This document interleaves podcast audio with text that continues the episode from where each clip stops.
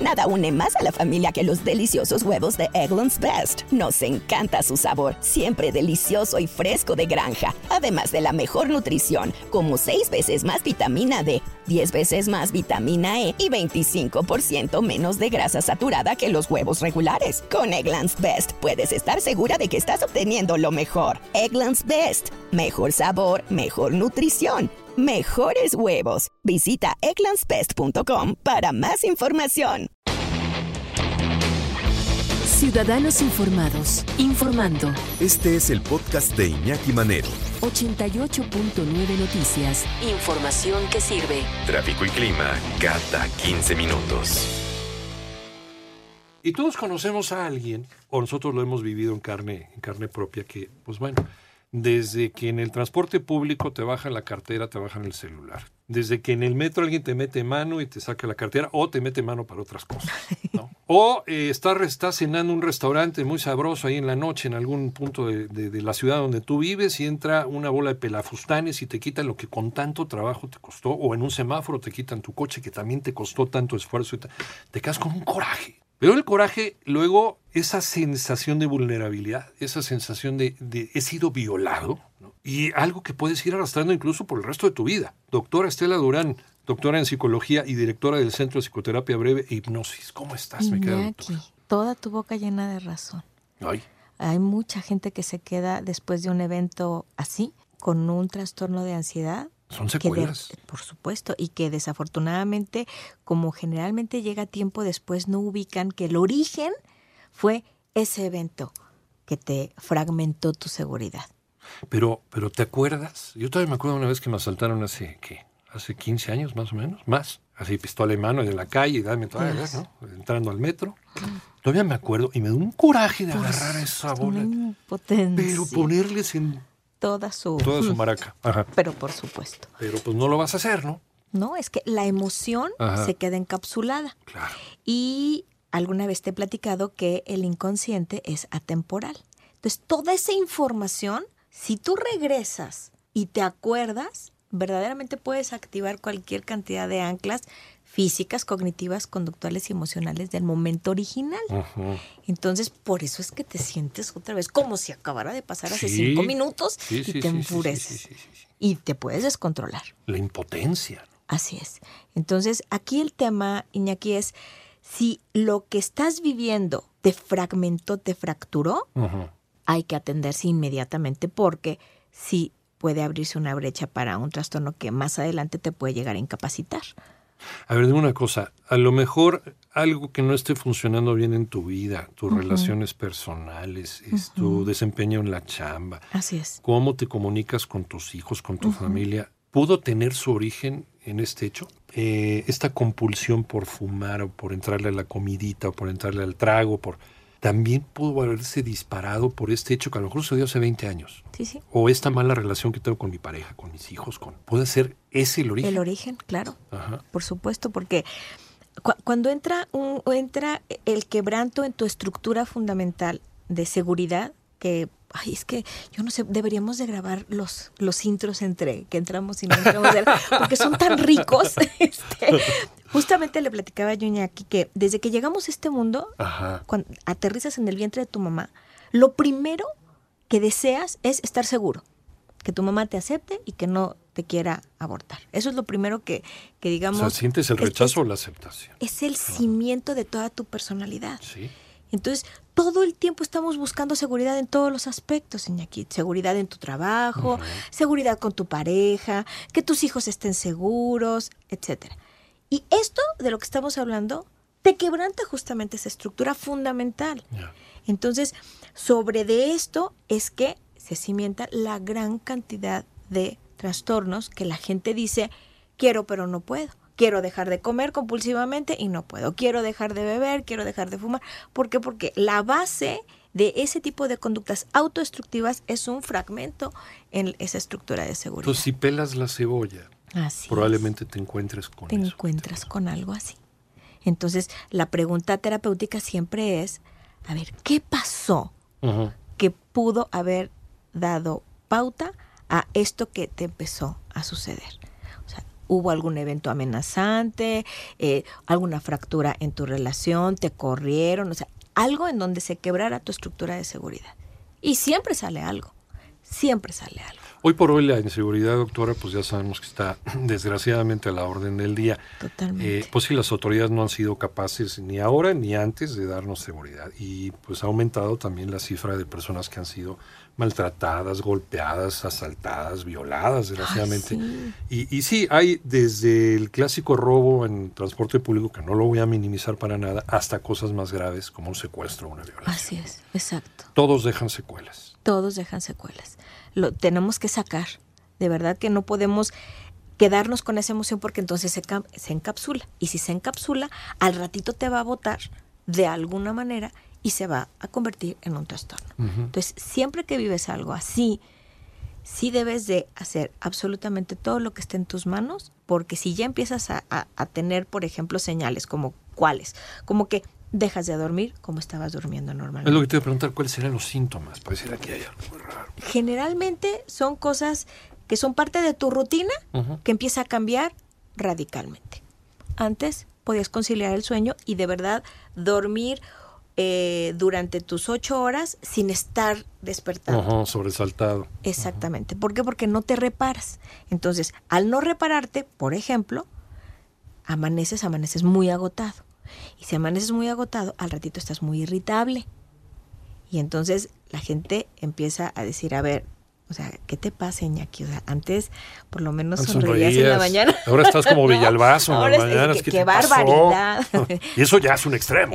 ¿no? no, no, Salúdamelo, por favor, cuando lo veas. no, porque se enoja. Este, ah, sí, ¿verdad? Ay, malvado. Ahora, ahora, ahora que lo veas. Ahora que lo veas en Este, o cuando empiezan tus hábitos a moverse, a, modificarte, a modificarse. Por ejemplo, tus hábitos de alimentación. O empiezas a comer más o empiezas a dejar de comer. De comer. Así es. O empiezas con eh, hábitos destructivos, que son adicciones gastritis, migrañas. También. Eh, problemas en la piel. Por supuesto, hay muchos síntomas que cuando, o sea, te vas y te checas, ¿te acuerdas que te he platicado de los terribles ataques de pánico? O te acuerdas del caso de Sophie que tenía una parálisis total y absoluta de todo su cuerpo y era a raíz de una, un quebranto en su seguridad por lo de los terremotos.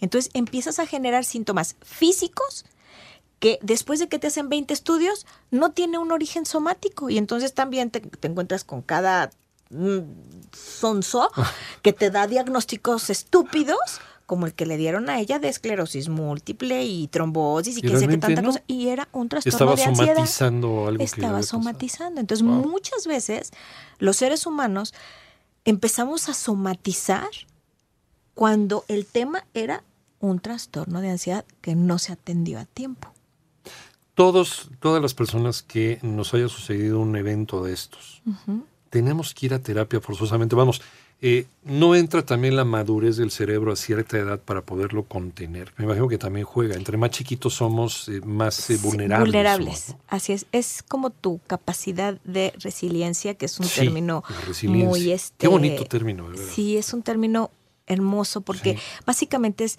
la cicatriz emocional.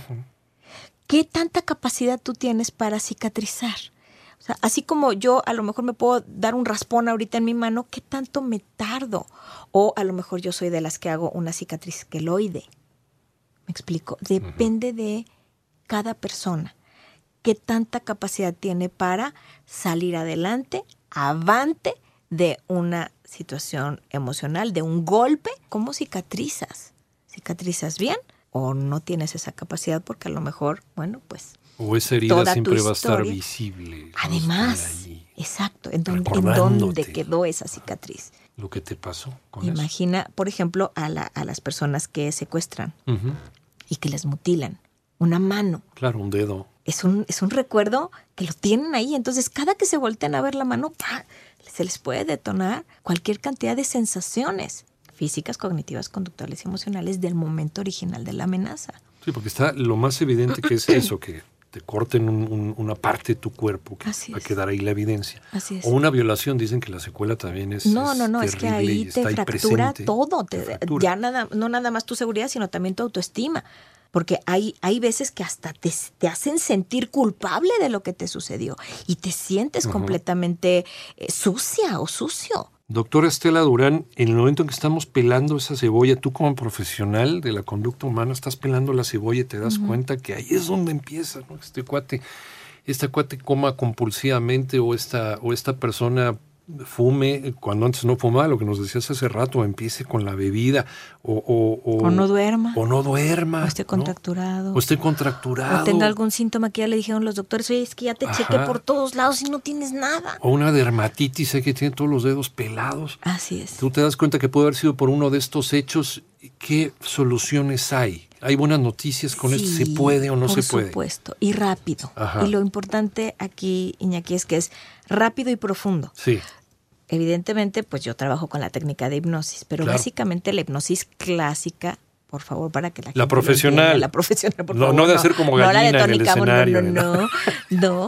Este, Sí, en quítense esa idea de la sí, cabeza, por por favor. favor, sí. Es llegar a tu poderoso inconsciente que quedó programado de cierta manera a sentirse sumamente vulnerable, a paralizarte, porque él dentro de su estructura inconsciente, pues yo escribí un libro que se llama así, Lo inconsciente del inconsciente, que me refiero a que, ay, no seas tan inconsciente, compadre, por favor, conmigo. Él está tratando de protegerte. Entonces, te manda un síntoma que puede ser analógico Ajá. de la situación que te pasó. En el caso de Sophie, te acordarás que ella se paralizó sí. Porque ella de verdad no se sentía capaz de salvarse a sí misma en un temblor. Entonces, pues entonces que se haga cargo mi mamá o que se haga cargo la Miss de mí, que me cargue, que me lleve. Por eso se paralizó. Y el resto entonces, eh, a partir de ahí, que todo el mundo se responsabilice de mí porque yo no puedo. no. Exactamente. Entonces, casi siempre los síntomas son analógicos. Entonces, necesitamos entender cómo para qué te está mandando tu inconsciente tal o cual síntoma. Y una vez que lo entiendes, puedes reprogramar, que eso es lo que yo hago con la técnica de hipnosis. Hago una nueva programación que en el caso de Sofía específicamente fue forrar a toda su estructura de seguridad para que ella se supiera, por supuesto, que podía salvarse a sí misma. Que tenía la capacidad. Y entonces ya podía correr y todo lo demás, que por eso se paralizó, no podía ni caminar. Una persona que fue asaltada en el transporte público, que es lo más común, desgraciadamente, sí, hoy en es. nuestro país, en, en De donde veras. quieras, ¿eh? y en la ruta que quieras. Ahorita ya no Ay, respetan sí. absolutamente nada. Ya trae estas secuelas, ya, ya está nervioso, ya no quiere salir Así de su es. casa, ya no quiere trabajar, o ya rinde Se muy poco en el trabajo, ya el jefe ya está encima de él, la próxima te corro, ¿no? Y- y, Exacto. y ya ha sido el empleado del año antes, pero después de este evento no da una el pobre. Y ¿Qué hacemos? súmale, y súmale. Eh, Es reprogramarlo. Es, a ver, ¿cuál fue la programación que te quedó después de eso? No, pues es que mi programación es que cada que yo me suba a un transporte público, mi vida puede correr peligro. Vamos a suponer que esa es mi programación. Bueno, pues entonces yo lo que tengo que programarle es seguridad y que sepa que él puede estar en un transporte público y que no necesariamente le va a pasar eso. Y que, por supuesto, puede estar mucho más atento, menos distraído, yo qué sé. Porque lo que se necesita entender es cómo está la programación para desactivarla. Entonces, en la terapia lo que hacemos es entender esa programación y ya que la entendemos, ¿qué fue lo que quedó programado? Hacemos ya una nueva programación. Eso es lo que se hace. No voy a dejar de usar el transporte público porque no puedo y tengo que seguir esta misma ruta, pero no puedo cambiarla. Así es. Eh, ¿Qué armas me darías por si me vuelven a asaltar para poderlo tomar? Digo, no como algo normal, porque no es normal, ¿no? Finalmente, pero, pero psicológicamente poderlo soportar. Sí, le tendrías que decir de qué manera. Imagina que en este momento te estaría sucediendo. Ujú. Ahorita que tienes la cabeza fría, ¿qué harías diferente que lo que hiciste en aquella ocasión?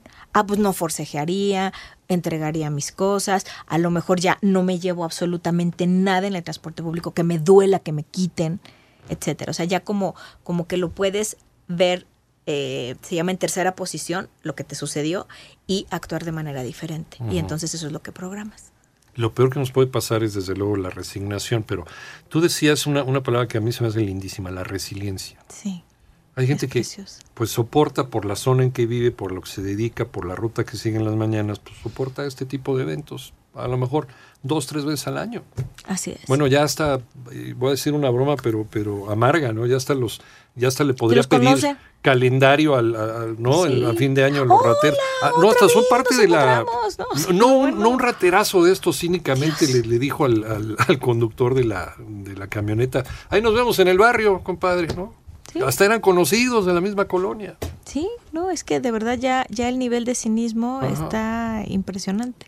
Entonces, tienes que saber el contexto en el que tú te encuentras para que puedas reaccionar de una manera no que no te ponga en riesgo, pues. Claro. Eso es lo Sí, que porque tu vida está primero. Exactamente. Y eso es lo primero que tenemos que poner enfrente. O sea, lo primero que tienes que salvar es tu vida, ya lo demás es lo de menos.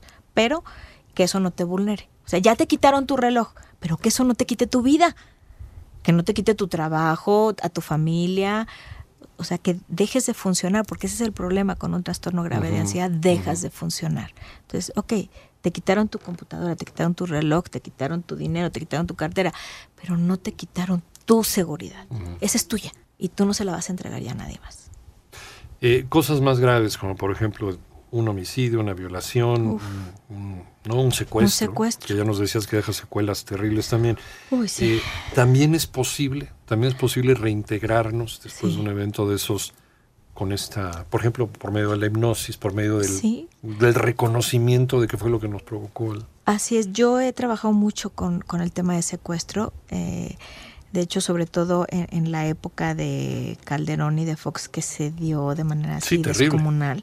terrible. Este, AFI a mí me tenía para incluso a en- entrenar a, a los este, de la Policía Federal que daban la primera cara. el apoyo este, ajá, a las la- víctimas las del familias. Ajá. Este, y te puedo decir que es muy difícil porque generalmente una familia se desintegra, porque en el caso de los secuestros, siempre al que está plagiado le dicen, tú no le importas a tu familia, no quieren soltar el dinero, este, se quieren aprovechar de ti, te estoy cortando el dedo porque tu esposa no quiso aceptar, etcétera. Entonces, ya llega la persona, o sea, si es que regresa con vida, regresa muy, pero muy lastimada emocionalmente, más que físicamente. Entonces, muchas veces las familias se desintegran. Hay muchos casos que conocemos de, del medio, ¿no? Este, por ejemplo, la familia de Talía. A mí me tocó no. este, trabajar ese caso. Eh, que les digo? O sea, se desintegró a raíz de ese De impacto. ese evento. Digamos que a lo mejor había ya cimientos medio complicados, pero eso lo acabó de, de reventar, por supuesto. Y como no lo trataron a tiempo, pues se, se quedaron esas secuelas. Así es, exactamente. Entonces sí es importante que se traten inmediatamente después de un evento así. Ahí sí Ajá. que no dejen pasar tiempo de que, ay, ya, ya me sacudo, ya, el tiempo este va a Sí, no, ya- todo. ya- ya se me va a olvidar, es ¿no? cierto. No, pues lo sigues en arrastrando. este sentido, el tiempo es tu peor enemigo. Hay que estar vigilantes, ¿no? De, de cómo es nuestra disposición al trabajo, a la familia, a los hijos, a lo más cercano, a lo más cotidiano. Y si vemos que está cambiando nuestros hábitos, o pedirle también ayuda, este soporte, estas redes de soporte familiar. Sí, sí. Eh, Si ves que estoy cambiando, si ves que estoy modificando mi conducta, por favor dime. Señálamelo. Y señálamelo con amor. Ajá. O sea, no, Sí, no, no, no con me- agres- no me, no me sumes. Ah, claro. Como la cebollita, ¿no? O sea, son capas y capas y capas y capas. Oye, no me ayudes, compadre. Oye, no me reclames, ¿no? Sí, ayúdame. Oriéntame, no me O regreses. sea, me, me estás viendo mal, llévame a lo mejor a terapia, no de las orejas, llévame de la mano. Claro. Yo siempre les digo, a ver, ¿me lo trajeron de las orejas o me lo trajeron de la mano?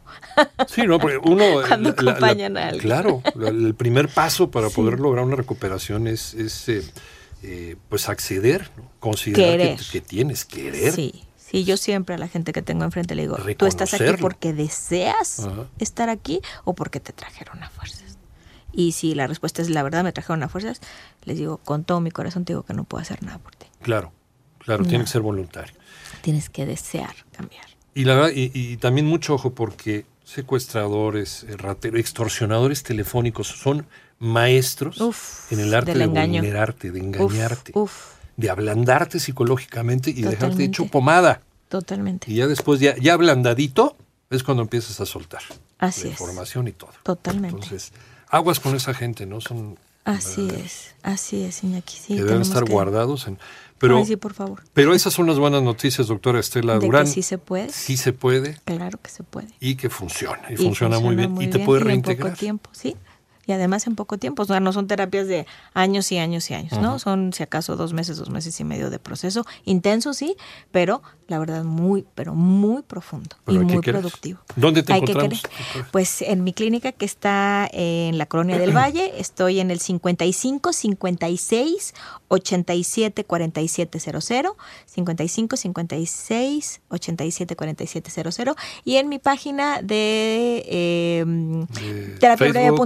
terapiabreve.com, que es www.terapiabreve.com o en mi Facebook, que es Estela Durán PhD, o en Twitter estoy como Estela Durán. Y ahí, siempre contesta también la doctora. Siempre, incluso online, estamos ayudando a distancia a muchísima gente. Muchas gracias, como siempre. Gracias a ti. Gracias. Siempre me hacen el día.